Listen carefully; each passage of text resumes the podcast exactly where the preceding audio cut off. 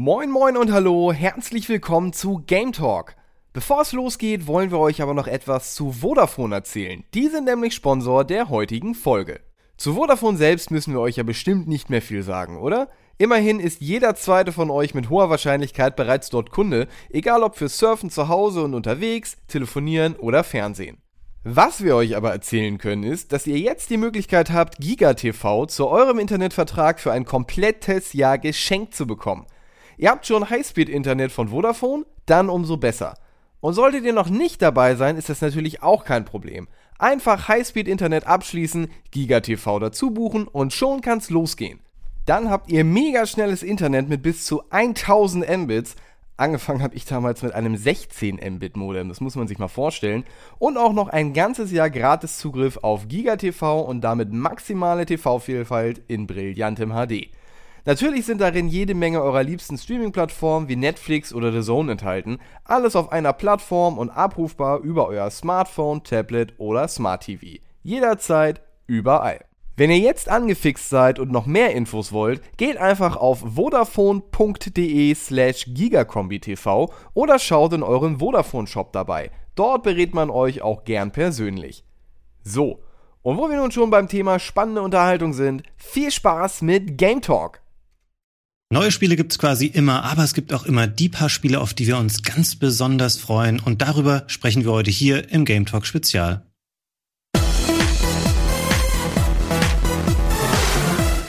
Moin Moin, herzlich willkommen zu einer neuen Ausgabe Game Talk Spezial. Und ich freue mich hier, meine zwei Kollegen begrüßen zu dürfen. Einmal mit mir hier im Studio, der Simon. Hallo. Und äh, von zu Hause heute zugeschaltet Kollege Valentin. Guten Tag, hallo. Wir haben uns heute hier eingefunden, um über Spiele zu sprechen, auf die wir uns besonders freuen. Das gab es vor ein paar Monaten schon mal, da haben sich in andere Besetzungen hier Leute eingefunden, um so ein bisschen über ihre Traumtitel der nächsten Zeit zu sprechen. Jetzt hat ja zwischendurch die E3 stattgefunden, es gab Summer Game Fest Streams und es gibt natürlich nach wie vor auch Spiele, die angekündigt wurden oder zu denen was Neues gezeigt wurde, die nicht Themen dieser großen Streaming-Events waren und auch die sollen natürlich nicht ganz hinten runterfallen. Und deswegen haben wir drei uns nochmal überlegt, welche Spiele ähm, für uns in nächster Zeit ähm, relevant oder wichtig oder interessant sein werden. Und den Auftakt macht ähm, Kollege Valentin. Er hat nämlich ein Spiel rausgesucht. Das war ein Thema der E3, aber nichtsdestotrotz hier auch nochmal ähm, Valentins Liebe für dieses Spiel. Ähm, es geht um Stalker 2. Genau, genau. Stalker 2 ähm, will ich auch gar nicht allzu viele Worte drüber verlieren, weil äh, wie bei so vielen Spielen, die wir, glaube ich, heute nennen werden, kann man das auch nicht unbedingt, weil so viel noch nicht bekannt ist. Wobei ich sagen muss, ich war dann doch sehr angetan, ähm, dass man ja relativ eine lange Passage gesehen hat. Das war ja ähm, diese, ja, was, was sind das eigentlich? Ja, also wahrscheinlich sind das die Stalker, so nennt man ja ähm, die Leute, die dort in dieser verstrahlten Gegend um Tschernobyl äh, herum unterwegs sind. Ähm, und die saßen um so ein Lagerfeuer und haben sich Geschichten erzählt. Nun war das alles auf Russisch, das heißt, wir können wenig aus diesen Geschichten ziehen.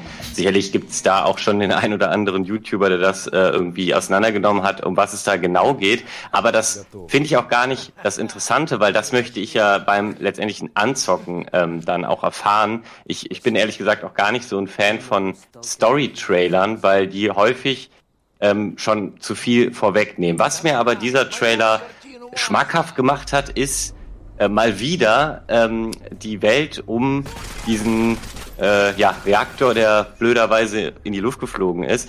Und es ist eigentlich so krass, ne, dass man so ein unglaublich tragisches Ereignis so abfeiern kann und so ausschlachtet. Aber ich finde alles, was damit zu tun hat, generell total faszinierend. Also ähm, den High Peak hat es natürlich mit der HBO-Serie Chernobyl die wirklich gut gemacht äh, war. So eine Miniserie, fünf Teile, auch sehr zu empfehlen, ähm, die, äh, so wie ich das auch danach gelesen habe, den, ja, den ganzen Vorfall ziemlich akkurat abbildet. Es gibt nur zwei, drei Dinge, die leicht verändert wurden äh, aufgrund von Drama und Stimmung. Da ist zum Beispiel irgendwie so ein Helikopter abgestürzt ähm, und das ist wohl nicht passiert und so. Ich weiß es auch nicht mehr genau im Detail.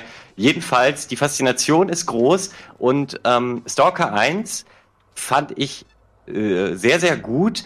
Wobei ich noch nicht mal das ist so lange her, ich kann noch nicht mehr perfekt beurteilen, ob ich das Spiel, also ne, gameplay-technisch so brillant fand, aber ich fand, die haben es ja atmosphärisch auch wieder mhm. ähm, sehr gut eingefangen. Auf jeden Und Fall, ja, da stimme ich dir zu. Das war immer sehr, sehr gut.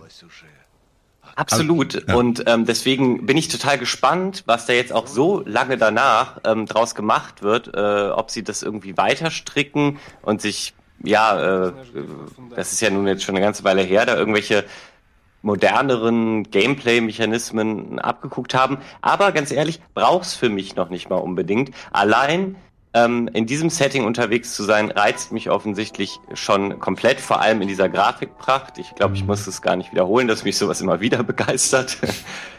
äh, ja, was ist eure, euer Eindruck äh, davon gewesen? Habt ihr auch Bock darauf? Auf jeden. Bin absoluter Stalker-Fan, ist für mich der Inbegriff von ähm, meiner Historie hier bei Game One auch, weil wir damals mit dem ersten Teil ganz früh angefangen haben und äh, viel Zeit investiert haben damals in den Beitrag daher weiß ich, dass das echt ein schönes Spiel ist. Die, diese, oh Gott, ich weiß nicht, ist es jetzt ein russisches Spiel oder kommt es aus der Ukraine? Die sind da immer sehr empfindlich, aber auf jeden Fall äh, diese Art von äh, Spielen aus dieser Richtung, die haben immer irgendwas. Die haben einen ganz eigenen Style. So wie japanische Spiele was haben, amerikanische Spiele, französische Spiele hat das auch immer so einen eigenen Style. Die sind immer irgendwie rougher, die sind, die wirken immer ein bisschen echter. Die wirken irgendwie, als wären sie, als würden sie in der echten Welt spielen. Ich kann es nicht so richtig erklären. Die machen irgendwas mit der Atmo es ist auch ein bisschen spezieller Look, wie die Leute aussehen, wie die ja. Menschen aussehen. Man erkennt irgendwie äh, schon so eine gewisse. Also ich find's super ich könnte es jetzt an vielen Sachen festmachen, aber die Stimmung ist es für mich, die es ausmacht. Du hast es äh, perfekt beschrieben, Simon. Ich habe nämlich eben auch überlegt, wie ich das sagen würde. Ich habe bei dem Spiel die gleichen Vibes wie zum Beispiel bei Metro Exodus. Finde ich total ja. vergleichbar von den Figuren, von der Welt her, von dieser etwas braun-grau realistischen Anmutung. Ähm, dann auch dieser Open-World-Touch, der hier so mit reinspielt. Und ähm, ich sag mal, das war für mich echt ein hochklassiges äh, Spiel. Und wenn wir hier ein ähnliches Niveau bekommen werden, dann bin ich damit schon sehr happy. Wie sieht's denn da aus, Valentin? Das kommt aber erst nächstes Jahr raus, ne? Genau, am 28. April 22 soll das kommen. Und da das der erst genannte Release-Termin ist, ich will es nicht jinxen, aber ich glaube nicht mehr an erst genannte Release-Termine. Das wird sich sicherlich nochmal verschieben. aber wäre natürlich schön, wenn es direkt äh, noch kein Jahr später schon erscheint, nachdem es dann auf der E3 zum ersten Mal angekündigt äh, worden ist. Das würde mich sehr freuen. Und generell, weil du ja auch gerade Metro Exodus angesprochen hast, ähm, ich habe das Gefühl, wir erleben gerade so ein bisschen ähm, so ein, ja, äh, dass das Setting Postapokalypse mit diesem Atomkram verstrickt, dass mhm. das total in ist. Jetzt kam ja auch ähm, wann war das denn? Äh, Ende Sommer 2019 startete der Early Access von diesem Chernobyl Light, was wir auch damals im Game Talk gesprochen oh, ja. haben. Ähm, und das soll jetzt ja, das wurde auch auf der E3 angekündigt, auch äh, jetzt in ein paar Wochen oder Monaten den Full Release bekommen. Und äh, das hatte auch schon eine ganz tolle Grafik. Das hat äh, auch sich was Neues äh, um Tschernobyl überlegt. Ähm, es hat so Crafting-Mechanismen eingebaut gehabt, ähm, die sehr an Fallout 4 erinnert haben, weil man seine Base so ausbauen konnte und äh, die Möbel quasi auch hinstellen konnte, wie man wollte und so. Nette Ideen dabei, auch schöne Atmosphäre und ähm, jetzt, weil ich gerade bei dem Genre bin, ähm, erwähne ich ganz kurz noch einen zweiten Titel, weil ich wollte gar nicht so lange bei Stalker 2 bleiben, das haben wir nun mal alle gerade erst gesehen. Worauf ich dann aber in der Recherche, ähm, als ich mich mit solchen Spielen beschäftigt habe, noch gestoßen bin, von dem ich vorher wirklich noch nie gehört habe, ist das Spiel Pioneer. Ähm, und zwar kommt das vom russischen Studio GFA Games. Müsste ich gleich nochmal nachgucken, äh, wofür man die äh, sonst noch kennt. Äh, genau, weil ich habe sie vorher noch nicht gehört und das ähm, ist aber wohl schon seit 2017 bekannt, dass das kommen soll. Ähm, deswegen hatte ich mich so gewundert, dass ich davon gar nichts mitbekommen habe. Hier sehen wir es jetzt gerade und ähm, das ja, man, man sieht schon am Stil, es ist auch äh, irgendwie äh, ja Osteuropa, Postapokalypse, aber noch mit so übernatürlichem Anomaliekram. Ich meine, da, da, da äh, sehen wir jetzt gerade irgendwelche, äh, wie heißen diese Wasserviecher nochmal, äh, Quallen rumfliegen. ähm, und es soll aber so eine Mischung aus MMORPG, Survival und Escape from Tarkov sein. Also zumindest wird so beschrieben, ähm, ob es dann am Ende auch wirklich so ist, bleibt nochmal dahingestellt, aber äh, so, man ah. sieht es zum Beispiel an. Das ist aber geil. Ja, genau, hier, Das, genau, das Gegnerdesign ist krass, ne? Ja, das sieht man endlich mal was anderes. Also endlich mal nicht Zombies oder Moormonster oder Skelette oder irgendwelche mutierten Pilze oder so. Ja, mal ne, ein Baumvieh. Ein, ein, ein Holzmonster habe ich noch nie gesehen, eine Holzspinne. Finde ich Ja. eine gute Idee. Finde es auch Ich interessant. Ich hatte noch nie vorher was davon gehört, bevor ähm, Valentin ähm, das hier für die Sendung ausgesucht hat. Finde es spannend. Es sieht auch schon recht weit und ähm, auch schon durchaus poliert aus. Ähm, weiß man da schon, wann das kommen soll? Ist ein PC-Titel wahrscheinlich nur, ne? Äh, genau, es ist nur ein PC-Titel und ähm, ich, ich kann parallel nochmal nachgucken, aber ich hatte keinen Release-Termin gefunden. Ähm, das ist hier ist allerdings ein recht aktueller Trailer, den wir gerade sehen, den sie ähm, vor ein paar Tagen oder Wochen äh, rausgebracht haben und da du auch sagst, es sieht recht poliert aus, kann ich mir auch vorstellen, wenn es seit 2017 in Entwicklung ist, dass wir vielleicht nicht mehr allzu lange drauf warten müssen. Ich habe auf jeden Fall super Lust drauf Ja. und ähm, Escape from Tarkov äh, habe ich gern gespielt oder spiele es auch immer noch gerne, ist mir aber in manchen Passagen zu hart. Also abends um 9 Uhr mache ich selten an, weil ich dann bin ich fertig von der Arbeit, dann brauche ich nicht noch den Hyper-Grill. Ja. Und äh, ich, ich mag aber so ein realistisches Waffenhandling. Äh, und, und so sah äh, die, die First-Person-Abschnitte mit Waffe in der Hand, die man da eben gesehen hat, sahen danach aus. Und ich, ich erhoffe mir so ein bisschen, dass äh, sie versuchen, Waffen so abzubilden und zu simulieren, wie Escape from Tarkov das tut, nur eben in so einer ähm, Singleplayer-Kampagne.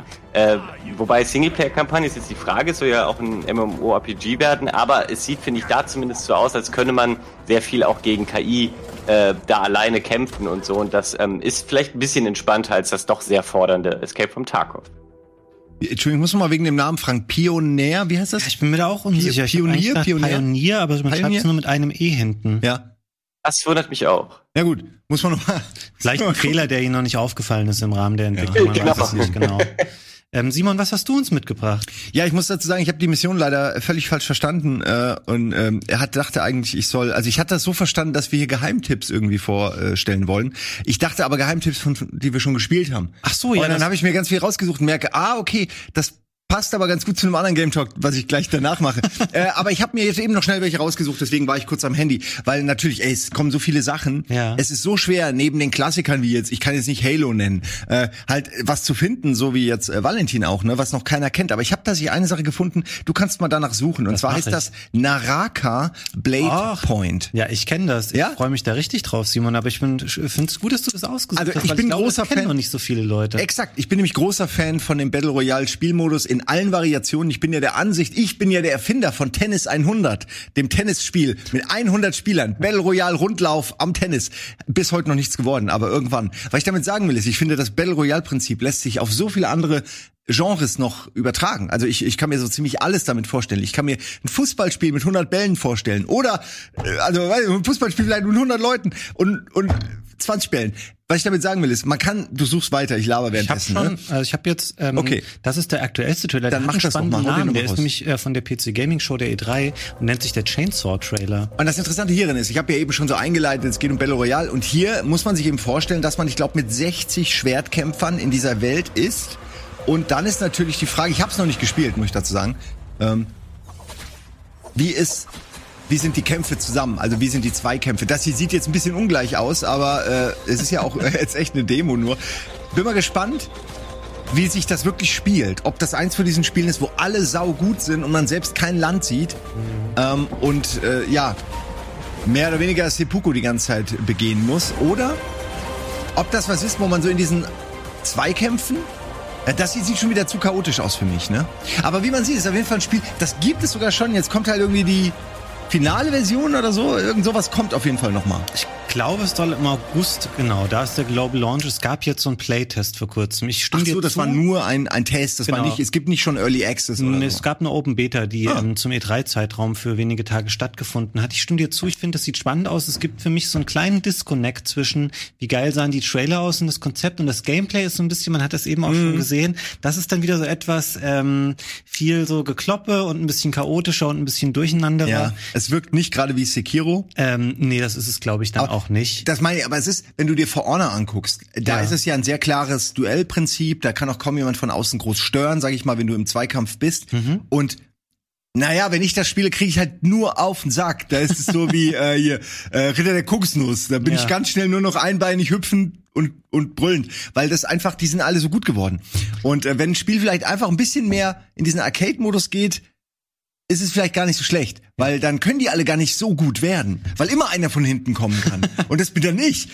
Ich habe hier nochmal, das ist auch aus einem offiziellen Video ähm, des Entwicklers, ähm, aktuelles Footage aus diesem aus diesem Gameplay-Test. Da sieht man nochmal ein bisschen mehr, wie sich das spielen wird. Ich kann Ey, das könnte schon cool sein. Ich Ja. die schnellen Bewegungen. Ich, es könnte, es hat Potenzial, aber ich bin immer noch nicht sicher. Wie gesagt, ich müsste das mal dann im Multiplayer spielen, ob es eben nur so ein Rumgehetze ist und vielleicht ein Rumgeballere auf irgendwelche Massen von Gegnern, wenn die Level groß genug sind, dass man sich so verfolgen kann. Ja. Äh, und äh, nicht direkt fünf Leute auf dem Marktplatz aufeinander irgendwie äh, fallen. Finde ich das schon sehr interessant. Aber solche Konzepte haben natürlich auch immer den Kern des Scheiterns inne. Also so einen kleinen, das Potenzial, ne, dass es auch mega, mega lame wird, hat's ja immer.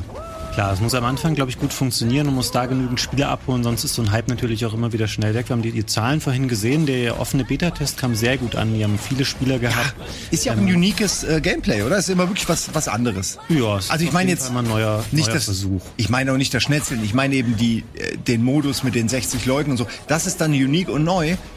Ah ja, das sieht aber auch schon ganz schön chaotisch aus. Ich wette, dass man da ständig Ich weggesnipert glaube, ich wird. glaube auch.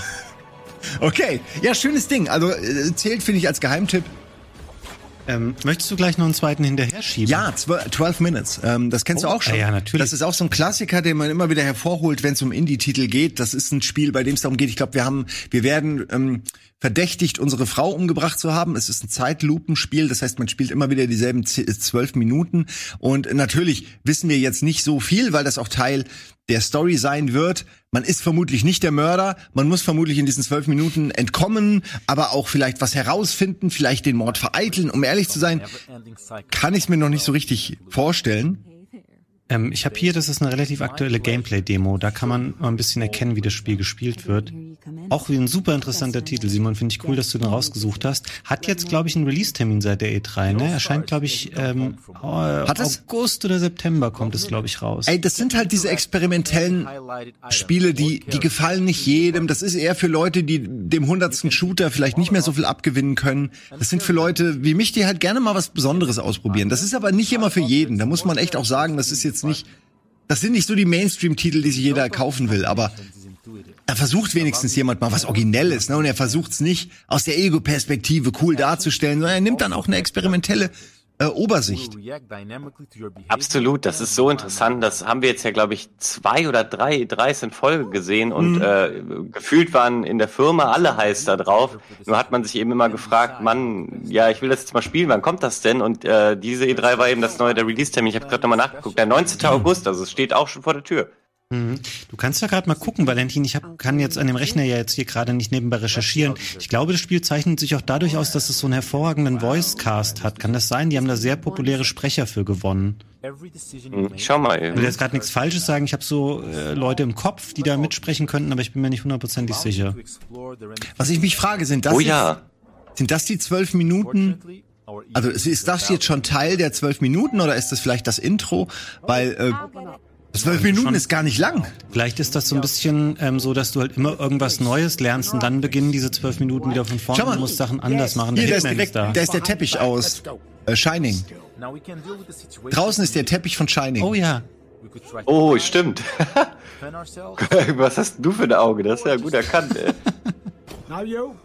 Äh, ich habe übrigens gerade mal nachgeguckt. Äh, James McAvoy, Daisy Ridley, Willem Dafoe, Oh. äh, das sind jetzt drei Namen auf jeden Fall, die da mitsprechen. Das heißt, Das- du hattest das völlig richtig in Erinnerung, Fabian. Holla, das sind drei richtig große Namen, ne? du siehst wahrscheinlich Ja. diese Ridley. Ich glaube, das Spiel hat wahrscheinlich nicht so viele verschiedene Charaktere. Also Ey, aber macht ja bei so einem Spiel auch total Sinn, wenn man ne, nicht jetzt so viel sieht, auch wenn der Stil schön ist, aber dann halt auf, auf äh, gutes Voice-Acting zu gehen. Ja. Soll ich in dem Trailer noch mal ein bisschen vorspulen, ob man da noch was anderes sieht oder wollen wir das noch so weiterlaufen Ich- lassen? Ja, wir können auch zu was anderem. Ich denke, ich fast, ich denke fast der Reiz des Spiels ist eben, dass man Ja, man will das auch gar auch nicht so alles viel wissen eigentlich. Genau, ich will eigentlich wirklich nicht so viel. Ich will die, die gerade die ersten zwölf Minuten will ich eigentlich selbst Schon spielen, grausam, weil die das sieht schon alles. die man da sieht. Ja, ja, es ist auch, ja, es ist auf jeden Fall harter Tobak. Aber das ist eine richtig gute Idee. Das ist eine wirklich gute Idee. Voll. Ich wollte gerade den Gag machen, dass das äh, einfach nur ein äh, Mobile Hitman ist, weil es sah so aus gerade. Schwarzer Anzug, Glatze und der bringt ja die ganze Zeit Leute um. ja, ja, eigentlich schon der Reverse Hitman. Du bist halt, bist die Opfer. Ist aber ist Genau. PC und Xbox, ne? Kann das sein? Ich glaube, Äh, ist das auf jeden Fall, glaube ich, Teil des Game Pass. So ist es, ja. PC und Xbox. Ach ja, schönes Ding. Okay, dann ähm, machen wir mal weiter. Ich ähm, würde auch mal ein Spiel äh, für mich jetzt rausnehmen, was ich vor, weiß ich nicht, wenn du mich vor zwei Wochen gefragt hättest, hätte ich das niemals hier in dieser Sendung genannt. Es ist nämlich das neue Spiel vom japanischen Studio Tango Gameworks. Ähm, es heißt Ghostwire Tokyo. Da habt ihr vielleicht schon mal von gehört. Das wurde ja vor langer Zeit auch Häufig, schon angekündigt ja. ursprünglich. Und uns beiden, Simon, ist dieses Entwicklerstudio wahrscheinlich nicht in allerbester Erinnerung, weil ich erinnere mich daran, wir haben mal, ich habe mal nachgeguckt, das ist schon sieben Jahre her, äh, mal versucht, ein Let's Play zu Evil Within zu machen. Das war deren erstes Spiel, äh, wo wir super gehypt waren, weil es das neue Spiel von Shinji Mikami damals war. Und es lag vielleicht daran, dass wir, ähm, vielleicht haben wir nicht optimal gespielt, das mag sein, aber man muss ganz ehrlich sagen, Evil Within war auch nicht so ein gutes Spiel. Das hatte in meiner Erinnerung, ich habe das noch auch nochmal nachgeguckt, schlechtes Balancing, schlechte Bosse, es war nervig, es war anstrengend, es war einfach kein so gutes Spiel. Und worauf ich hinaus will, ist, dass ich jetzt vor kurzem mal, weil er im Game Pass ist, den zweiten Teil gespielt habe. Hast du den jemals gespielt, Simon? Nein, ich kann mich erinnern, dass wir den eigentlich kurz anspielen wollten, uns Ja. dann gegen entschieden haben oder vielleicht haben wir eine Stunde gespielt, aber wir haben es auf jeden Fall nicht durchgespielt, weil uns der erste Teil schon so ein bisschen geärgert hat ab einer gewissen Zeit. Ja. Wir waren dann irgendwann wirklich wütend, weil es uns nur noch genervt hat.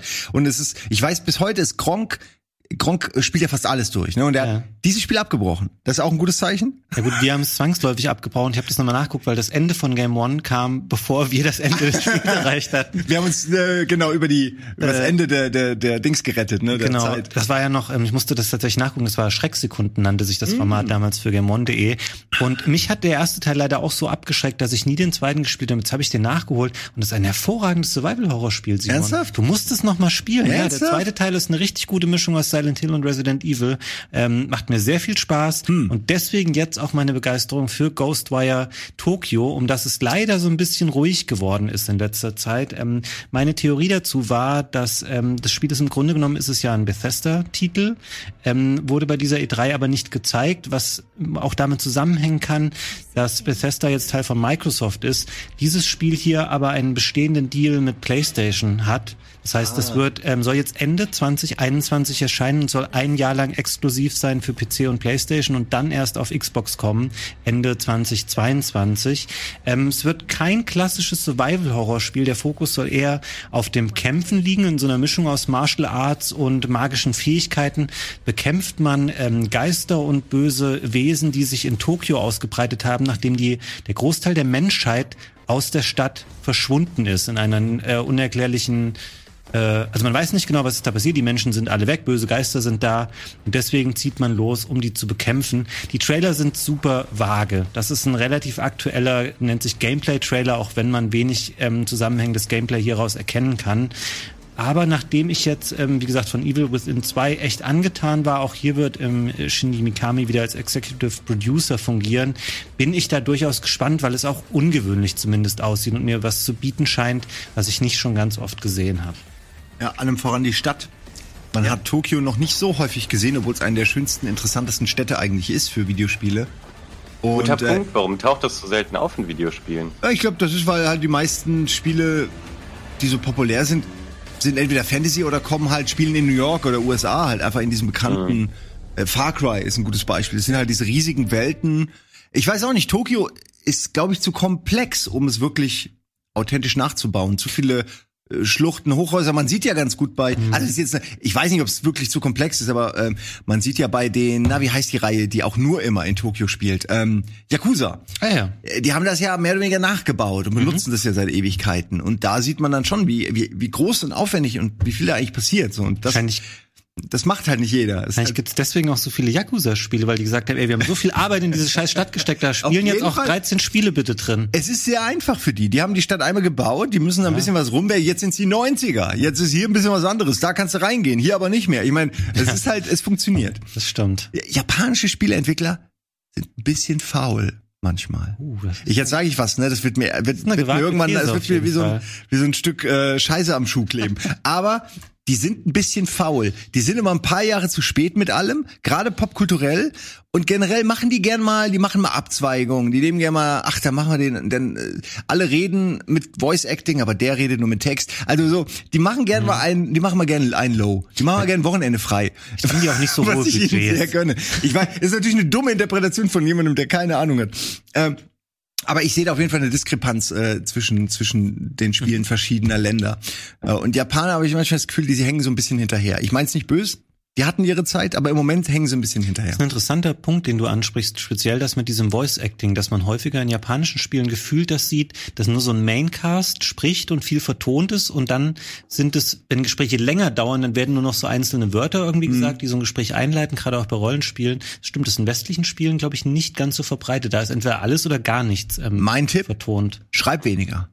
Dann brauchst du weniger vertonen. Das ist ein guter, guter Tipp auf jeden ja, Fall. Ja, weil teilweise das ist ja wie ein Animes, ne? Da wird noch eine halbe Stunde über, über das, das Reisbrötchen von heute Morgen mhm. geredet. Gibt's gar nicht. Ne? Aber du weißt mal, den Reisball von heute Morgen und wie geil der war und mit was der gewürzt war. Und denkst du, ey, das interessiert mich nicht so. Ich brauche das nicht. Ich brauche keine Foto, Fotografieerklärungen, die eine halbe Stunde dauern. Ich will einfach Story. Das ist auch ein kleiner Nachteil gegen Ende bei Evil Within 2, was mich Aha. zu diesem Pick ähm, inspiriert hat. Aber dennoch sage ich ähm, speziell, ich weiß nicht, Valentin, ob du auf Survival Horror spielst, äh, stehst, aber du, Simon, ähm, guck noch mal in Evil Within 2 rein. Es war, ist das du jetzt irgendwie gut. PR oder so? Nein, gar nicht. Ich war, Haben die dir war überrascht, weil ich weiß, wie scheiße wir Teil 1 fanden. Und das habe ich vier Jahre lang so ein wirklich sehr gutes Survival Horror Spiel ignoriert. Ich war natürlich auch deswegen inspiriert, weil wir gerade Silent Hill 2 noch spielen und okay. hatte Lust, okay, was gibt es Ey. noch? Dann habe ich gedacht, okay, ähm, kostet mich nichts da, Game Pass einmal runterladen und fand das echt gut. Okay, der nächste After Dark äh, werde ich mal mit dem Thema Geil. stücken. Weil äh, ich cool. bin ja offen dafür. Ich habe ja nichts dagegen. Nur wie gesagt, ich fand den ersten halt ist wirklich komplett nee. anders. War so, war so richtig wütend. Ich dachte so, nee, den zweiten spiele ich jetzt nicht. Nee, der ist sehr viel angenehmer. ist auch klassischer, ähm, typischeres Survival-Horror-Spiel. Na gut. Ähm, ich würde sagen, damit äh, genug auch zu äh, Ghostwire Tokyo. Ich würde einmal noch mal an Valentin übergeben, der bestimmt noch was für uns mitgebracht hat.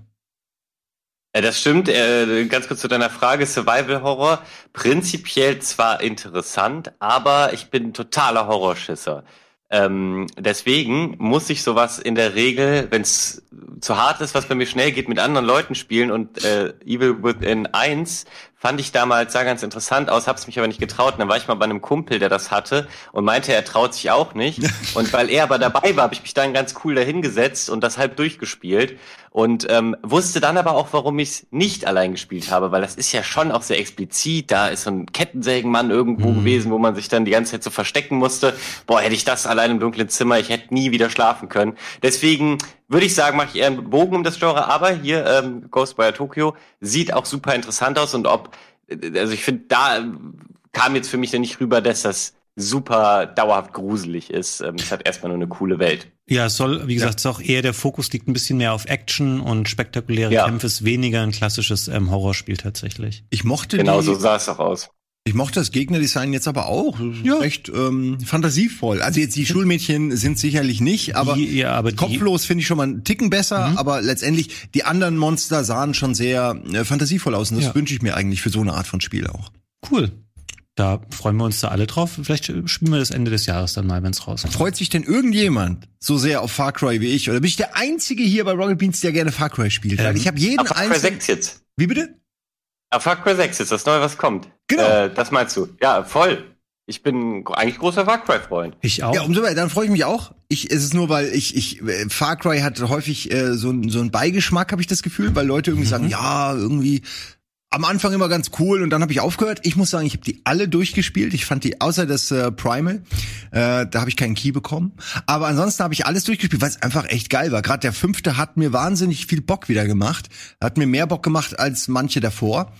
Äh, und deswegen erhoffe ich mir viel für den neuesten Teil viel Neues wird's nicht sein. Es ist wie immer eine große Welt, man kann sich da frei bewegen, mit Fahrzeugen, mit Kumpels, die einen unterstützen aus mhm. der Luft, irgendwie Tiere wie Hunde, Bären, was auch immer, Fische, äh, giftige, äh, weiß ich nicht, äh, Bakterien. Also du, der, der ganze Wald ist dein Partner und ja. dein Feind und äh, gleichzeitig aber auch deine Deckung und dein Zuhause und es ist einfach schön gemacht. Also bisher dieses Natur mit der Natur leben und und äh, mhm. äh, währenddessen Menschen äh, dutzendfach unter die Erde bringen, damit sie kompostieren, damit sie gut sind für die Natur auch. Ähm, das hat mir sehr gefallen. Und vor allen Dingen, das Spiel ist so schön, Plug and Play, einfach Spaß haben. Du, du startest es. Ah, wo will ich? Hier ist die Mission. Ich möchte aber mit dem Wingsuit hinfliegen, also starte ich von da oben aus der Luft, zack. Äh, völlig unrealistisch bin ich dann irgendwie, fliege ich dahin, weiß lande kurz vorher, baller mhm. auf dem Weg schon drei ab, so ein bisschen wie Just Cause. Also es hat so einen Mix mittlerweile erreicht, aus Gameplay, aus spaßigen Elementen, aus Elementen, die unrealistisch sind, aber dann auch wieder realistischem Kram, dann diese Supporter-Charaktere, dann immer diese geilen Antagonisten, die immer nur so ein One-Trick-Pony yeah. zu sein scheinen, aber immerhin, ich meine, die sind besser als viele andere Antagonisten. Ähm, ich kann mich da jedes Mal so richtig rein versetzen und gerade der letzte Teil, also ich meine nicht diesen poppigen mit den beiden äh, Mädels, der dann in der Postapokalypse spielte, den habe ich nicht gespielt. Den habe ich sogar durchgespielt. Ja, aber das ist für mich so ein DLC-Spiel gewesen. War, das, das akzeptiere ich nicht als richtiges Far Cry. Ja. Aber der fünfte, auch wegen dem Ende, äh, hat sich bei mir doch positiver eingebrannt, als ich es gedacht hätte, als ich damit angefangen habe. Ich habe von dem Sechser jetzt übrigens gerade auch nochmal einen aktuellen ähm, Trailer rausgesucht, dann kann man das nochmal ein bisschen bebildern und ich würde das auch unterstützen, was du sagst. Der hat auf jeden Fall so eine Just Cause-Haftigkeit an sich. Also der wirkt recht quatschig, ähm, was ich auch gut finde, ähm, wenn man da so ein bisschen versucht mal, gerade auch bei Waffen oder bei Sachen, die du machen kannst im Spiel einfach, dann musst du natürlich irgendwann vom Realismus weg und auch mal ein bisschen was Albernes ausprobieren. Ich habe da auch Bock drauf. Ich habe das Gefühl, das wird immer schneller abgetan als oh, neues Far Cry ja. schon wieder. Natürlich kommen diese Spiele häufig raus, aber ähm, mir machen die auch Spaß. Ich kann auf jeden Fall einmal im Jahr so einen Shooter spielen, wo ich dann, wie du sagst, man hat so viele Optionen, sich da zu beschäftigen und denkt so, ach da fahre ich mal hin oder da fliege ich hin und das macht ja auch jedes Mal irgendwie Bock. Kann das nur empfehlen. Also jeder, der ein schlechtes Bild von Far Cry hat, soll sich wirklich mal zumindest die späteren angucken. Ich finde den fünften, wie gesagt, sehr empfehlenswert. Der sechste wird sicher toll. Also, also wer noch nie eingezockt hat, finde ich, sollte mit dem Dreier anfangen, weil der ist, finde ich, immer noch ungeschlagen in seiner Story. Also, dass man auch Bock hat, diesen Charakteren äh, total zu folgen.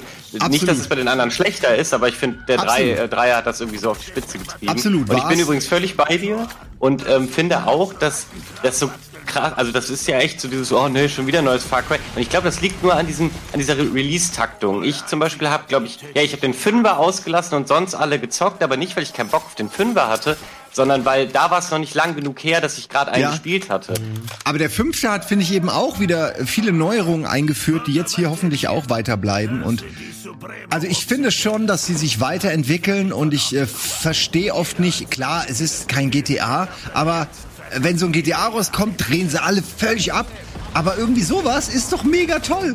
Das ist einfach ja, High-Class-Unterhaltung. Also mehr Open-World-Ballern kannst du eigentlich nicht mehr machen. Und Far Cry hat das schon immer. Und ich liebe Far Cry seit dem mhm. allerersten Far Cry. Seit ich bei Giga war und Far Cry vorgestellt habe, äh, ist es eine meiner Lieblingsreihen, weil die schon immer geil war. Das Waffenhandling war schon immer muah, das beste Handling, was ich in Spielen gesehen habe. Es ist so geil einfach. Du kannst so genau mit so winzigen kleinen Schüssen map, und dann ist da irgendwie 200 Meter weiter Platz einem der Kopf und denkst, ja, das geht bei anderen Spielen nicht. Naja, nicht weil das Spiel overpowered wäre, sondern weil das Aiming und einfach ja. die Waffenhandhabe so so perfekt, dass selbst ein Grobmotoriker wie ich das Gefühl hat, ich bin der absolute Rambo. Und das musst du erstmal hinkriegen. Das stimmt, wenn man ehrlich ist, schwer. spielerisch ist da auch kein Unterschied signifikant, äh, was das äh, Gunplay angeht oder auch Fahren, Fliegen und so zu einem GTA. Es ist halt GTA, diese Charaktere und das Storytelling voraus, da sind die wahrscheinlich ein bisschen stärker. Dafür arbeiten sie halt auch ungefähr zehn Jahre an einem neuen GTA und veröffentlichen GTA 5 jetzt auf der dritten Konsolengeneration dann mittlerweile. Ähm, die haben halt nicht so einen, so einen Druck, dass sie sagen, wenn ich glaube, wenn die jedes Jahr ein neues GTA GTA machen äh, müssten oder würden, dann würden wir irgendwann auch mal sehen, ja, okay, da ist die Story jetzt und die Charaktere vielleicht nicht mehr so ausgefeilt, wie wenn ihr nur alle zehn Jahre einen neuen äh, Teil rausbringt. Ja, das ist natürlich auch echt schwer, so, solche Spiele zu vergleichen, gebe ich zu. Aber ich persönlich mag, also ich persönlich mag so Dschungel-Settings ja, ich auch. auch echt lieber als New York. Also ich verstehe schon, dass das zwei unterschiedliche Settings sind, aber ähm, ich bin lieber im Dschungel unterwegs irgendwie. Weiß nicht. Macht, gibt mir einfach genau, mehr. Genau, da bin ich auch bei dir und das ähm, hat mich auch so gefreut bei der Ankündigung von Far Cry 6, weil ähm, der Dreier, äh, der hatte ja zuletzt Dschungel, äh, die danach hatten andere Natur. Und die, der sechste Teil kehrt jetzt wieder in diesen Dschungel, wie man ihn aus drei kennt, zurück, aber hat auch noch eine Stadt dabei. Aber eben nicht New York oder eine Stadt, die völlig ausgelutscht ja, ist, sondern halt, äh, ja, so eine, wo ich jetzt, jetzt schon gespannt drauf bin, ähm, wie da wohl die Atmosphäre und so ist. Also äh, ja, ich habe den Dreier übrigens, obwohl ich den damals bei Release sofort durchgezockt habe, letztens noch mal komplett na, äh, also nochmal gespielt. Und das mache ich ganz selten bei Spielen, aber ich hatte total Lust auf ein Dschungel-Setting und genau auf dieses Gunplay, von dem du gerade gesprochen hast. Und eigentlich war meine Idee nur, komm, ich mach clear zwei, drei Lager und so, das macht ja, die kann man ja auch immer anders angehen. Das machst du jetzt schnell, dann hörst du auf und dann habe ich das ganze Spiel durchgespielt. Ja, das, das gerade dieses, ich gehe noch schnell dahin oder ich will noch hier mhm. dahin, um da abspeichern zu können oder ich will noch und dann äh, siehst du diesen riesigen Bären oder so und denkst, oh fuck, das ist eine von diesen krassen Bären. Ah, soll ich mit dem? Und dann denkst du, okay, so halbherzig, schießt mal an, er jagt dich und du bist tot. So, also du hast ganz oft so, so Situationen, wo du kurz überlegen musst, was mache ich jetzt? Ja. Und äh, meistens äh, führt sich halt ganz woanders hin. Und genau so müssen, finde ich, Open-World-Spiele ja sein. Die müssen ständig Verlockungen anbieten, nicht die Hauptmission zu machen. Mhm. Und das äh, kann Far Cry wirklich gut. Das also stimmt. Echt. Das können die gut, ja. Aber jetzt von äh, einem äh, Spiel wie Far Cry 6, was glaube ich doch viel auf dem Schirm haben, zu einem Geheimtipp, weil, wie ich vor der Sendung erfahren habe, so geheim ist das gar nicht mehr. Ähm, und zwar habt ihr ja schon, äh, du Simon, ja. Ilias und Wirt, äh, Sable auf dem Sender gezockt. Das ist äh, ja. ein bisschen an mir vorbeigegangen, dass es das gibt schon eine Demo wurde. Dazu, Aber sogar. genau, und die habe ich nämlich auch selber gespielt und das ist überhaupt nur der Grund, warum ich darüber reden möchte, ähm, weil ja, es ist äh, ein kleines Indie-Game, was jetzt äh, nicht super spektakulär ist. Da geht auch nicht die ganze Zeit was ab. Aber ähm, ich möchte das folgendermaßen einleiten. Ich bin ja dafür bekannt, den Bombast mit äh, der krassesten Grafik zu nehmen. Und äh, hier möchte ich ganz kurz ähm, erwähnen, warum das wichtig ist, um das einordnen zu können.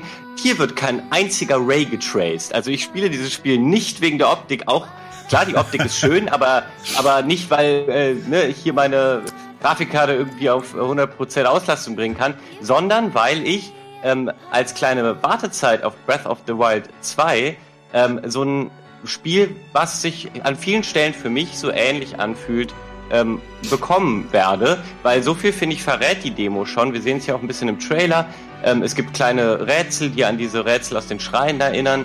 Die äh, Klettermechanik ist super ähnlich, weil du auch so einen Ausdauerkreis hast und ähm, aber quasi an jedem Fels hochklettern kannst. Es gibt so ein Bike, mit dem man unterwegs ist. Ähm, man hat eben diese Bubble gesehen, womit man so äh, von einer Plattform zur nächsten fliegen kann. Also ähm, generell habe hab ich da schon sehr viele Breath of the Wild Vergleiche für mich ziehen können.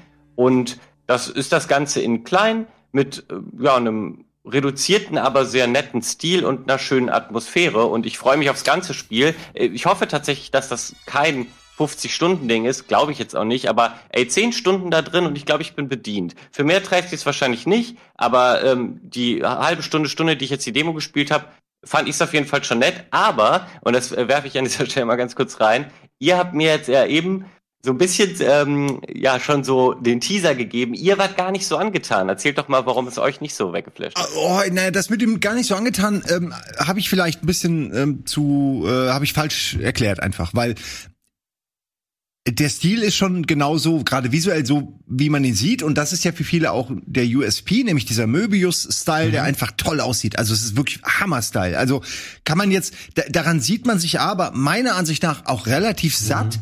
weil das eben nochmal was anderes ist, wenn du es in einem Trailer siehst oder in einem Standbild oder, oder halt dann zehn Stunden am Stück spielst. Ja. Dann äh, habe ich ein Problem mit den Animationen. Das ist extra bewusst gemacht, dass es so eine cartoonartige vier, fünf Frame-Animation gibt, während der Rest ähm, das hat man hier bei den Schatten auch ganz gut gesehen. Während mhm. äh, Schatten und alles eben so ruckelig. Das ist okay, da irgendwie nicht schlimm, aber irgendwie also mich stört's eher. Es war so, hat mich eher rausgerissen. Ich fand's jetzt nicht azi-fazi toll oder so, sondern ich fand's eher hm, eine Entscheidung, die ich nicht so ganz nachvollziehen kann. Gerade weil es ja nicht sein muss. Ähm, aber das ist noch okay. Und dann, das, was mich echt geärgert hat, ist, dass diese, was man immer sieht, dieses Fahrgefährt, dass das irgendwie wenn man dann drauf sitzt und damit fährt, eigentlich relativ unspektakulär ist. Und das hat mich nicht so begeistert, wie ich dachte, dass es mich begeistern könnte. Das hast du noch sehr ähm, charmant ausgedrückt, Simon, weil ich habe es auch gespielt und ich fand's einfach, also wie sage ich das jetzt am besten? Ich fand es sehr langsam, das Spiel.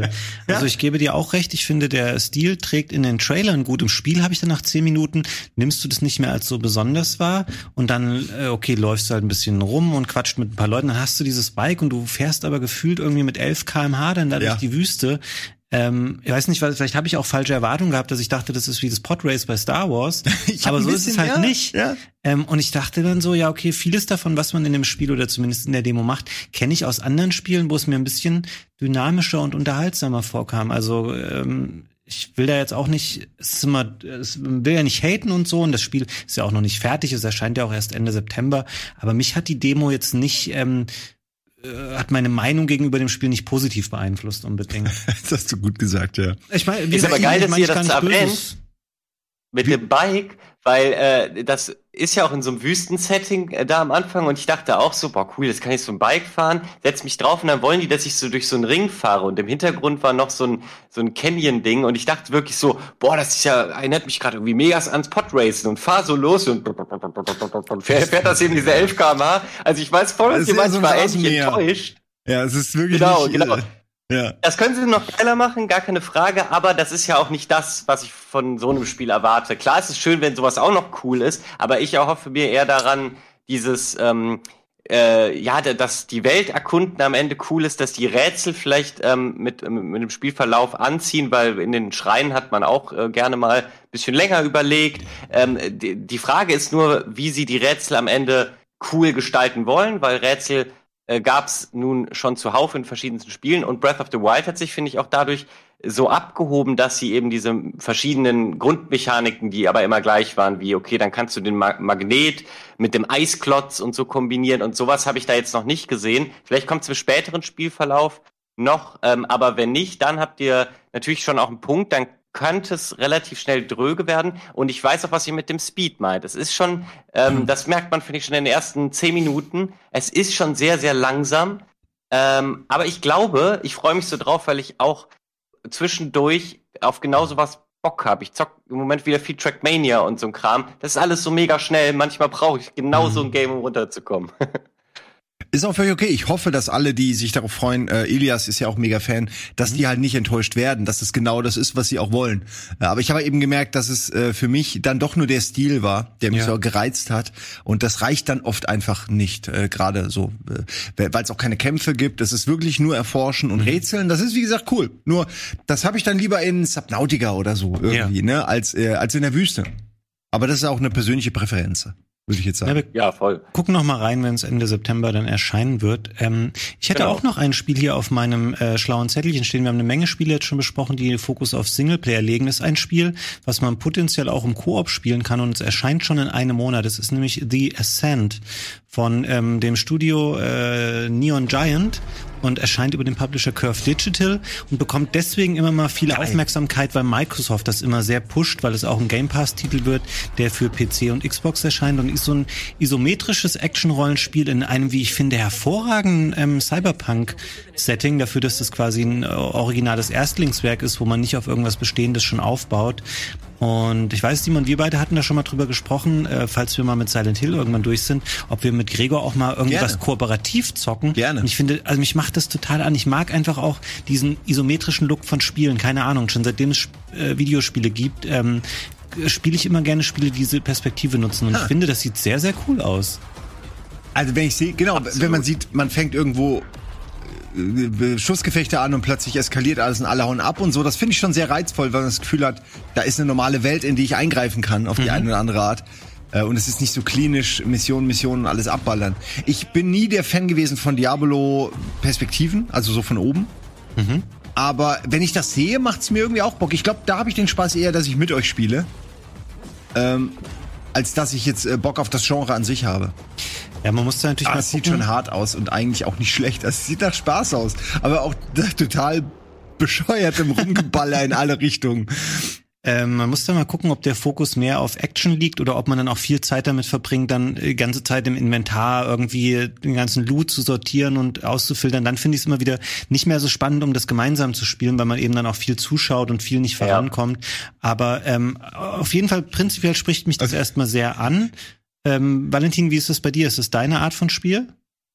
Also ganz kurz zu dem, was du als letztes gesagt hast. Bei Diablo 3 auf der Konsolenversion ko konnte man ja im Splitscreen äh, zusammen das Spiel zocken, was auch super cool war. Das hat es für mich nochmal aufgewertet, weil alleine habe ich auf das Genre meistens nicht so Bock. Und da hat aber genau das genervt, dass du immer wieder diese Verkaufspassagen oder ja. Inventarsortierpassagen hattest. Das ähm, hat ja einfach ein bisschen genervt, dann auch mal auf den anderen zu warten.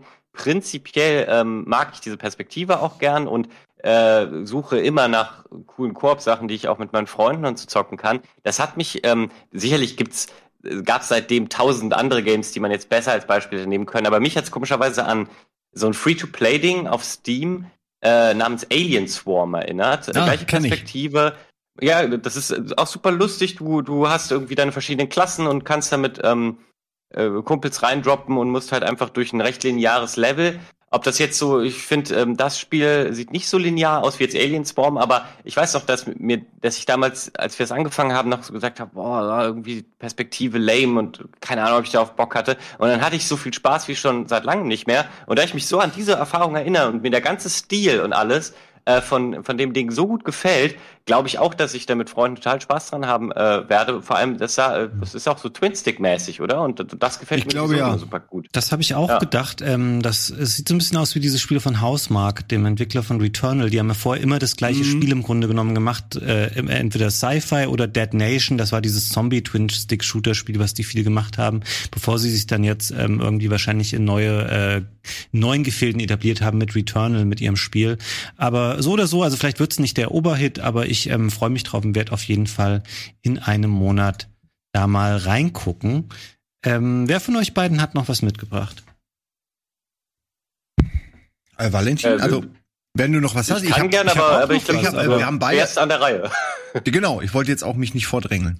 Nee, wer, wer von euch gerne möchte ich. Okay, glaub, dann nehme ich mal was, was vielleicht schnell geht. Und zwar, ähm, das ist ein, ähm, ist jetzt was, was nur wenig ist, wirklich Special Interest. Und zwar geht es um das FMV-Genre, Interactive Movie-Genre, was mir immer oh. sehr am oh. Herzen liegt.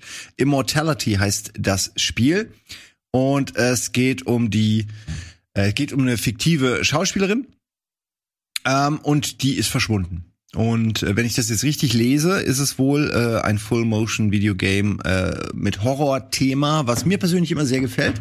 Und wenn ich das richtig gelesen habe, ich interpretiere es jetzt einfach mal so, äh, besteht es sogar auf Material, vielleicht irre ich mich auch. Es wurde wohl drei Filme gedreht oder so und die wurden aber nie released. Und irgendwie haben sie das Material genommen. Ist, darf ich ganz kurz die Zwischenfrage stellen, Simon, bevor ich hier wie so ein Trailer Fauxpas produziere? Ich habe hier was raus. Ist das ein asiatisches Spiel? Nee, äh, weiß ich nicht. Immortality heißt es. Ich weiß nicht. Kannst du es lesen? Das könnte alles möglich sein. Ich falschen äh, such mal nach, wenn du so fragst. Ist es so ein asiatisches Spiel mit so Tieren, ja, die also, Nee, es ist von denselben Leuten muss man sagen, es ist von denselben Leuten, die Her Story gemacht haben und Telling Lies, Dann zwei sehr cool, auch äh, schon okaye FMV-Spiele. Okay. Such mal nach Barlow. B-A-R-L-O-W und dann Immortality. Mach ich. Als der Macher. Kannst gerne schon weiter erzählen. Ich wollte nur naja, kurz einmal Ja, viel mehr kann ich nicht sagen, weil es ist ja ein Interactive Movie. So viel kann man eben nicht sagen. Es ist ein äh, Mysterium. Eine Person ist verschwunden und ja. es ist am Ende ein Horrorfilmspiel. Jetzt habe ich es gefunden. Es geht bei solchen Sachen ja primär darum, okay, es sind nicht echte Filme, sondern es sind halt fiktive Filme, merke ich gerade. Ähm, man muss es eben herausfinden, was mit dieser Schauspielerin passiert ist. Es hat natürlich mit diesen drei Filmen zu tun oder mit diesen drei Welten. Und ähm, ja, was, also ich persönlich denke, und Sam Barlow, muss ich sagen, hat es bisher eigentlich immer ganz gut hingekriegt. Also, also die, die Sachen, die er schreibt und produziert, die sind auf einem okayen Niveau für solche Art von Spiele und ich habe wirklich viele, ich habe die nahezu alle gespielt. Ich glaube, ich habe fast alle FMV-Spiele gespielt, die es jemals gab. Äh, und die sind alle scheiße auf die eine oder andere Art. Manche sind besser als andere, aber ich, ich habe immer noch nicht aufgegeben. Guck dir den Trailer an. Nix. Zeig halt einfach eine Tür. Eine Tür mit drei Postern. Drei verbrannte Poster, das, das war der Trailer. Macht mich jetzt nicht gerade wuschig. aber die Idee finde ich dahinter toll und es gibt nicht so viele. Und wie gesagt, Her Story ist gut. Telling Lies war auch sehr interessant. Also es ist nicht unbedingt, ähm, äh, es hat schon ein bisschen Vorschusslorbeeren bekommen für mich dadurch. Kann man sich mal, ähm, aber ist eher uninteressant für die meisten. Aber da habe ich direkt eine Frage an dich. Du hast es eben schon so ein bisschen angedeutet, weil ich mich ähm, bei diesen FMV-Spielen äh, oft auch frage, spielst du die auch vielleicht so ein bisschen aus diesem Spiele mit Bart-Faktor? Also weil sie Der teilweise oft ein bisschen cheesy sind und ein bisschen trashig ja? und weil das halt auch lustig ist? Oder äh, erhoffst du dir trotzdem immer, dass sie das endlich mal so gut machen, dass man äh, eben sich nicht irgendwie denkt, ah, das ist mit zu trashig, sondern richtig eintauchen kann, wie in einem Film, nur eben Ja. mit der Interaktion. Also ich bin wahnsinniger Tex Murphy-Fan. Das sind die Under Killing Moon-Spiele. Da gab's äh, Mean Street, Martian Memorandum, das waren die, da war es noch nicht mal Filmspiele, dann kam da Under Killing Moon, dann kamen da noch drei andere. Also ich liebe diese Dinger. Das sind die Top-Notch. Die Tex Murphy-Spiele sind die Nummer eins unter den M äh, wie heißt es. FMV, ja. Auch weil sie eben noch eine Spielebene drüber haben. Eine Polygon-Spielebene, wo man sich bewegen und umgucken kann und interagieren kann, rätseln kann, Detektiv sein kann. Äh, andere Spiele haben das nicht. Dann gibt's aber, und deswegen spiele ich das, immer wieder mal so ein paar Überraschungen, die oft vom, vom filmischen her nicht viel zu bieten haben, Ja. weil das nun mal oft einfach, es sind keine Hollywood-Filme und es sind auch, we- wenn die Leute gute Filme schreiben könnten, dann wären sie in Hollywood, dann wären sie nicht bei FMV-Games. Ähm, also, und aber es gibt dann eben so manche Kleinode, die richtig zeigen, wo das Genre hingehen könnte. Eins davon ist Death Come True. Das habe ich vor Ja. kurzem mal gespielt. Das ist ein FMV äh, über jemanden, der immer wieder wie ein Zeitloop immer wieder im Bett aufwacht und äh, es ist, er hat, ähm, also er findet in seinem Bad eine, äh, eine fest verschnürte Frau, die lebt noch, aber er hat die wohl entführt und schon ist der Polizist an der Tür und ab da entwickelt sich das Ganze zu einer typisch japanischen, fast schon anime-artigen Story Okay. und das meine ich. Das ist der Shit, den du halt nicht kriegst in Filmen, außer in Animes. Das ist Shit, den du kriegst du nur in Spielen, wo jemand sagt, naja, wir machen es einfach mal. Ne? Komm, lass mal drehen und so, und dann wir machen das am Ende. Und äh, das finde ich irgendwie sehr reizvoll, weil man da wirklich noch mal überrascht wird oft, im Gegensatz zu manchen Serien und Filmen. Äh, also bei Spielen hat man noch, die Fallhöhe ist geringer, weil es weniger Konkurrenz gibt. Ja, dadurch, stimmt. dadurch riskieren Leute gerne mal was, aber das kann auch richtig in die Hose gehen. Darf ich kurz noch eine Ja, Sache klar. teasern? Ich hätte es nicht gedacht. Es ist eine der am einfach, es ist so einfach produziert und eigentlich, es ist kein richtiger Film. Es ist so minimal interaktiv, dass es gerade noch so als Nicht-Film durchgeht. Und zwar heißt das ähm, Dark Knights with Poe and Monroe. Das habe ich komplett durchgespielt für äh, After Dark. Und die Leute das sind immer noch. Radiomoderatoren? Wie bitte? Ist es das mit diesen Radiomoderatoren? Exakt. Und das ist, das ist wahnsinnig unterhaltsam. Ich hätte es nicht gedacht, bis heute sagen Leute immer noch, ja, das ist ganz cool, das Spiel, aber es ist kein Poe Monroe, wenn ich ein FMV-Spiel mache, weil das für die auch so fast Peak ist. Obwohl die null, also die sitzen da, machen einen Radiopodcast über gruselige Geschichten und dann ruft jemand an und dann entwickelt sich daraus eine Geschichte. Und das sind so zehn Episoden oder so. Ja. Jedes Mal aus diesem Podcast heraus irgendwas. Und es ist immer nur so, du kannst mal hier was auswählen, da was auswählen, aber im Grunde ist es wirklich relativ simpel. Und es macht trotzdem mega Bock, weil diese beiden Darsteller einfach eine geile Chemie haben, weil die gut funktionieren, weil es gut geschrieben ist, gut gespielt ist. Einfach interessant.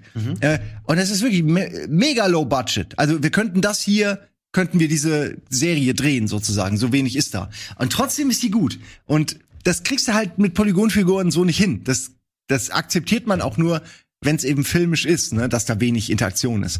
Und das muss ich sagen, äh, kann ich sehr empfehlen. Dark Knights with Poe and Monroe kostet fast nichts und ist auch aus derselben Klitsche, wo die ganzen Filme immer, äh, diese Filmspiele herkommen. Das sind so zwei, drei Firmen, so, ähm, das sind so Wales Interactive Schauspielertrupps. zum Beispiel. Wales Interactive zum Beispiel, die Ja. dieses Bunker gemacht haben oder letztens dieses Genau. unsägliche I Saw Black Clouds, was leider echt schlecht war. Das habe ich auch, habe ich nur angespielt, Ja, war echt mies. Aber eben die davor waren auch ganz Die waren teilweise echt okay, aber das stimmt schon, der Standard ist da nicht so hoch. Aber ich glaube, für diese Art von Spiel muss es schon einen Markt geben, weil es gibt ja bestimmte Firmen, die beackern das und die machen immer neue Spiele und das muss funktionieren. Und auf mich haben die auch so eine komische Faszination, so ähnlich wie damals Dragon's Lair und so. So Sachen, die Ja. wie so interaktive Filme vorkommen. Du bist da irgendwie, oder ich bin da immer auch ein bisschen nachsichtiger, dass ich denke, auch mal gucken, wie die das so umgesetzt haben. Und ich habe jetzt gestern was gesehen. Ich muss das hier, auch wenn das jetzt wirklich ein Lowlight der Sendung zum Ausklang wird, nochmal zeigen. Ähm, es kommt demnächst ein unreleased Atari Jaguar CD Game, was wirklich schon das Crudeste ist, was man sich vorstellen kann, weil der Jaguar war ein Flop, das CD-Laufwerk war ein noch größerer Flop und jetzt hast du ein unreleased Atari ähm, Jaguar CD Spiel,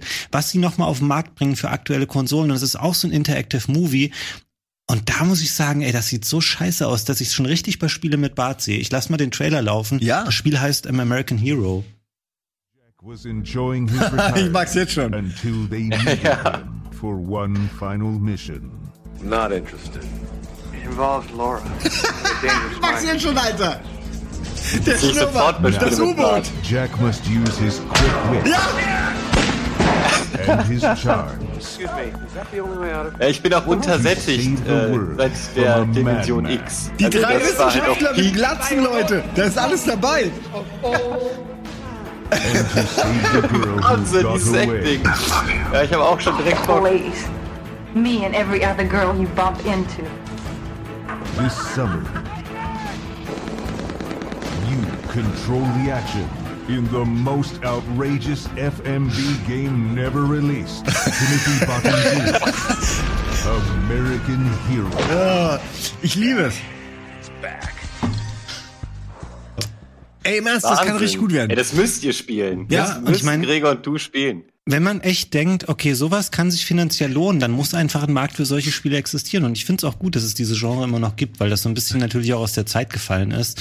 Aber ich mag sie auch gerne. Ich, ich empfehle nur allen, sich von Night Trap fernzuhalten. Ich, hätte- ich habe lange, schlecht, ne? ich habe das lange vor mir hergeschoben, immer gedacht, das machst du mal bei Spiel mit Bart, das ist bestimmt gut. Schon zu 3DO-Zeiten wollte ich es immer haben. Mhm. Und dann, dann hast du es und merkst, boah, das ist ja, das macht ja nicht mal mit dieser Trash-Brille und dieser Nostalgie-Brille Bock. Es ist ja einfach nur Ja, eine Quälerei. anstrengend. Ja, ganz Unfassbar. anstrengend. Und aber das haben sie auch Ey. plötzlich entdeckt. Plötzlich gab's das überall. Niemand hat danach gefragt. Wirklich niemand wollte das für die Switch haben. Warum gibt's das plötzlich? Das ist echt weird. Naja, das meine ich. Irgendwo ist Geld drin. Irgendwo Ja, hat jemand klar. gesehen, ey, wenn ich den Hahn aufdrehe, kriege ich 100.000. Okay, ich mach's. Mhm. Ich glaube, wir haben nur noch äh, zwei, drei Minuten, oder? nicht mal 20 mehr, wir haben 20 Sekunden original noch. Ach, scheiße. Okay, Hau dann hau ich's äh, nur vom Namen raus, weil ich glaube, das ist tatsächlich was, was ganz wenige nur auf dem Schirm haben. An alle Fallout-Fans da draußen, da wird nichts mehr Geiles von Bethesda in der nahen Zukunft zumindest kommen. Auf 76 oder wie das heißt, haben wir alle keinen Bock. Ein Modding-Team hat uns aber wieder gerettet und zwar wird ein Fallout London kommen. Obviously spielt das Ganze in London. Immer cool, eine europäische Perspektive äh, mal zu sehen. Ich würde mir auch einen GTA oder so mal in Europa wünschen. Schaut euch den Trailer an. Die Zeit haben wir jetzt nicht mehr, aber ah, doch, wir gucken noch zumindest eine Sekunde rein. Der läuft doch schon Wahnsinn, Fabian. Weil ich muss das einfach noch kurz hier rausbringen Mach, an die Menschen, weil ich war komplett geflasht, als ich äh, gesehen habe, was ein Modding-Team ist schon relativ weit, kann was zeigen. Und äh, ich es ist völlig an mir vorbeigegangen. Was ist denn da los? Ich habe es auch Nils schon privat geschickt, weil der sich wahrscheinlich auch einen Ast abfreut. ähm, also ich bin sehr, sehr gespannt, was ein Modding-Team da äh, raus machen kann. Man braucht lediglich Fallout 4 plus die DLCs und dann kann man das runterladen. Aber noch nicht jetzt. Es gibt noch keinen Release-Termin. Äh, Ende des Jahres sagen sie, aber ähm, das haben sie bei so vielen Mods schon und das dauert dann meistens noch zwei Jahre und so. Aber ich äh, blicke darauf hin und freue mich. Ich mag das auch. Ich äh, hätte nie äh, gedacht, dass mich noch mal ein Fallout interessiert. Aber Fallout London ist vor allen Dingen auch äh, toll, weil die wirklich viele Bunker auch haben und so. Das kann man sich sogar eigentlich alles total gut erklären, dass die überlebt haben und so. Ähm, Ja, aber da muss ich eine Sache zu sagen. Es wird keine Voltec-Bunker geben mit der ähm, Erklärung, dass Voltec eine amerikanische Firma ist und ihr Bunkerprogramm nur dort ausgerollt hat. In London läuft das alles ein bisschen anders und auch die, äh, der Atomkrieg hat da anders stattgefunden. Und Ja. das ist aber genau das Interessante, mal zu Auf sehen, jeden. okay, wir kennen diese ganze amerikanische Perspektive jetzt. Wie war es denn auf dem Rest der Welt? Also ich habe unheimlich Bock darauf. Wäre auch schade, wenn sie jetzt einfach nur diese Voltec, diesen ironischen Voltec-Faktor so ein bisschen äh, kopieren würden, äh, sondern lieber was eigenes machen. Das ist schon gut. Europa ist groß Genau, genug. genau. Alright, ähm, vielen Dank So viel dazu. für diesen Tipp noch, ähm, Valentin. Leider ähm, sind wir am Ende unserer Zeit angekommen. Es hat mir großen Spaß gemacht, mich mit euch es war heute hier zu unterhalten. Ein paar schöne Tipps bekommen, die ich teilweise selber auch noch gar nicht kannte. Wenn ihr da draußen noch mehr ähm, Spiele habt, auf die ihr euch freut, die vielleicht nicht jeder schon auf dem Schirm habt, schreibt's gerne in die Kommentare. Ähm, das war der Game Talk Spezial für heute. Wir sehen uns beim nächsten Mal wieder. Bis dahin und tschüss. Tschüss. Ciao.